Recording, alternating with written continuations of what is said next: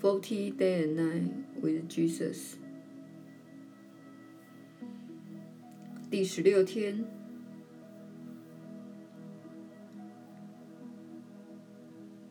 你确实是有福之人。我是你所知的耶稣。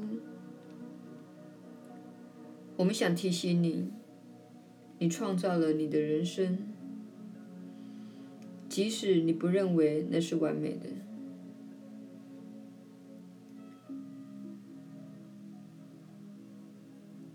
即使你想做一些调整，但是今天，请你怀抱感激之情。今晚临睡前，请在你的日记本写下令你感激的二十件事。比如，你感激自己拥有一张床，感激你可以握笔写字，感激你可以看到自己书写的文字。感激你有手机等等，你也可以写超过二十件的事。请了解，你可以着眼在你所拥有的一切，你会因此而感到美好。大部分的时间，你并没有重视自己的健康，直到你感冒或生病时。你才会发现，你都没有注意自己平日健康的时候。所以今天，请注意你所拥有的健康，注意你所拥有及你所爱的朋友，注意那些为你工作的家人。不要着眼于你所没有之物，而是你所拥有之物。未必是要很大的时间。今天，请对这些你所拥有之物怀抱感激之情。感激就是爱，感激就是欣赏，它是非常高的振动频率，且是你非常容易达到的状态。所以我们希望你把感激作为你每天的练习。未必每天写下二几二十件事情，但是在你每晚临睡之前，请在你的日记上写下你所感激之事。我们再提醒你一下：当你临睡前在房间里书写日记时，请不要把手机放在身边，请放在房间外面。此时，你需要专注于沉思，让自己的心安静及平静下来，不要让任何讯息干扰你，这样你才有时间与自己独处，你才能拥有自己的时光，并书写你的日记。请写下你的感激或任何感觉。可能你今天遇到挑战，可能你感到孤单，或是感到不快乐。无论是什么，请写下来，然后读给自己听，并且问问自己：这是不是一种伤感的模式？这是不是一种苦恼的模式？或者，这是一种逐渐增进的快乐模式？自从我学了这些课程之后，似乎更加快乐。对尚未学习奇迹课程的人，我们想提醒你，这部课程的设计是作为一种治疗的方式，能够重整现代人的心灵。它是为了这个时代而设计的。乃是为了帮助你达到平安及对准真理，这是你现在最需要的。因为平安及对准真理，乃是你所需要的品质，以创造你们大家都想要的新世界。新世界不会源自恐惧、幻灭及愤怒，而是源自平安、喜悦、幸福及放松。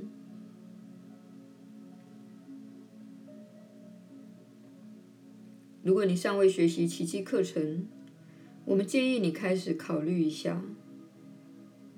如果你有抗拒，请开始请求这些抗拒能够被移除。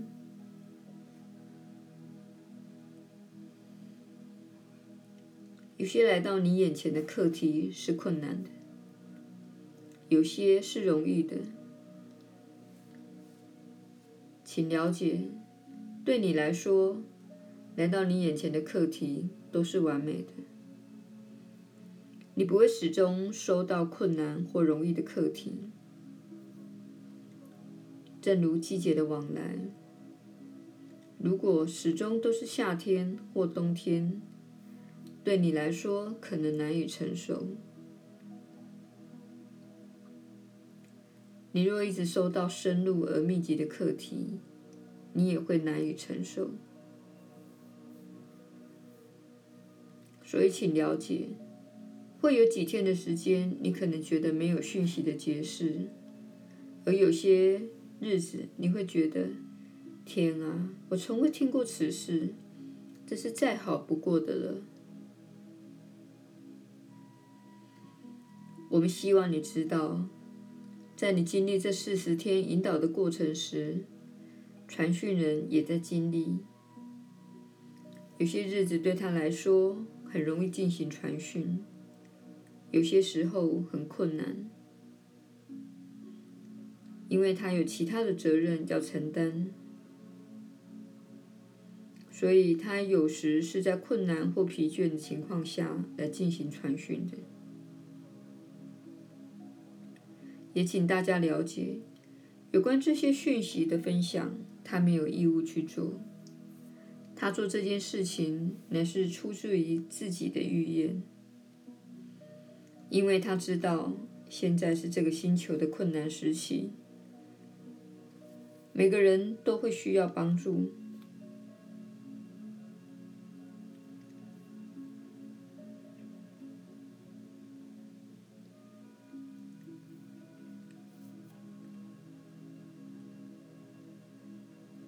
所以，如果讯息分享过程中有某些错误出现，请大家避免抱怨。下次当你看到错误出现时，请观察一下你的内心的不悦，并处理它。这正是宽恕的本质。不妨问问自己：我是完美的吗？我都不会出错吗？我从未迟到或拖欠吗？所以今天的课题是，请观察你情绪的不稳定。你因他人没有符合你的期待就愤怒。请观察当你没有得到自己想要之物时的反应，这就是你学习这些课程的本质。我们希望你了解，你人生中的一切都是要向你启示某些事情。如果你没有得到自己想要之物，而仍然能够保持平静的心，那么你就会发现，你的人生较少痛苦。随着地球上的改变持续发生。在你们的社会经历着不同的结构之际，有很多地方会是充满挑战的。你若能在暴风雨中保持平静的心，对你会有更好的、更大的好处。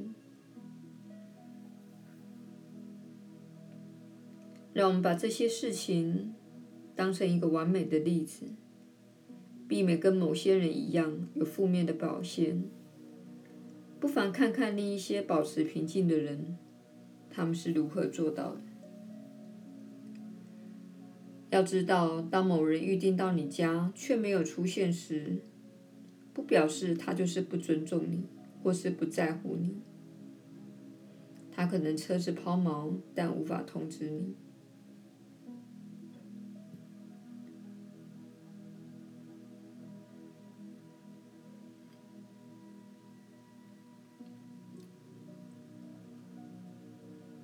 是你所知的耶稣。